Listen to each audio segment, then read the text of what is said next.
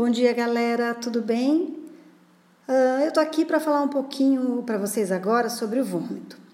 Como vocês viram no feedback do nosso desafio, o mecanismo do vômito ele tem origem na cavidade gástrica.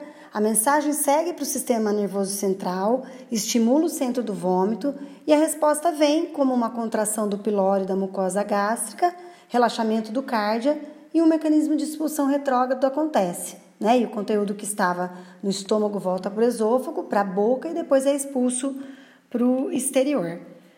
É, mas será que as causas de vômito são só as doenças gástricas? Se a gente for buscar na literatura, lá no livro, por exemplo, do Feitosa, Semiologia Veterinária, Arte do, do Diagnóstico, no capítulo 6, na seção D, a gente vai ver que existe um quadro listando as principais causas de vômito. E aí tá lá assim: indiscrição alimentar. O que é uma indiscrição alimentar?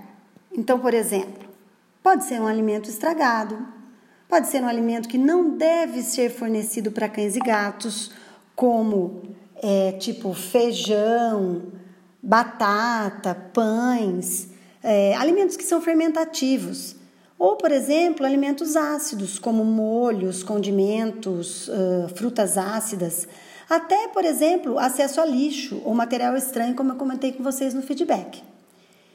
Aí a gente tem lá também uma coisinha que está escrito assim: enjoo de movimento, cinetose. O que, que é isso? Né? A cinetose é um processo que é muito comum em humanos, mas também acontece nos animais. É, o que, que acontece ou por que, que acontece a cinetose? Então, em viagens de automóvel ou de ônibus, existe um movimento, por exemplo, que não é comum para o animal, isso gera um conflito sensorial entre os sistemas vestibular, aquele que é responsável pelo equilíbrio, noção do corpo no espaço, né? Então existe um, um conflito entre esse sistema vestibular e o visual, porque aquilo está movimentando, né? E o próprio receptivo. E isso tudo gera um estímulo no centro do vômito. Bom, aí tem lá obstrução gastrointestinal que a gente já comentou no vídeo. Depois a gente tem lá três doenças que não, é, ou melhor, que estão listadas e não acontecem no trato digestório. Vocês vão poder observar, tá lá: pancreatite, hepatite e a doença renal. Essas três, pessoal, elas levam indiretamente ao processo do vômito.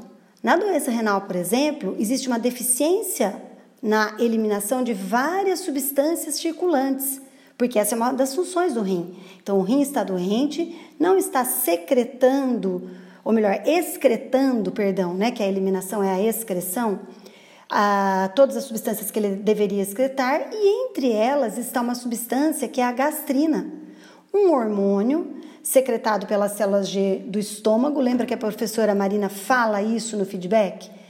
E tem por função aumentar a liberação de ácido clorídrico estomacal. Com isso, aumenta a acidez estomacal, o que estimula os receptores da mucosa e, e ocorre então o envio da mensagem para o centro do vômito uh, e o animal então tem vômito, tá? Por isso. E, vocês estão começando a perceber que a nossa vidinha não é fácil, né? A gente tem que investigar muito bem na anamnese para que a gente possa direcionar o nosso diagnóstico corretamente. Não adianta, por exemplo, eu fazer, fazer uso dos fármacos que a professora Marina falou no vídeo do feedback em um paciente com gastrite, por exemplo, por corpo estranho, se eu não remover cirurgicamente esse corpo estranho. Assim como não adianta eu utilizar o protocolo terapêutico se eu não tratar uma doença renal, por exemplo, que é a causa de base do vômito do meu paciente. Bom, depois que eu falei tudo isso para vocês, eu vou lançar um outro desafio. Eu quero que vocês pesquisem e me respondam quais os tipos de vômito, principalmente quanto ao aspecto, que podem ser apresentados pelos cães e gatos e quais as possíveis causas de cada um deles. Então, vamos embora lá pesquisar? Eu aguardo vocês aqui no Classroom com as respostinhas, tá?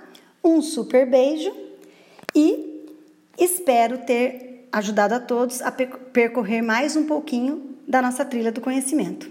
Até o próximo!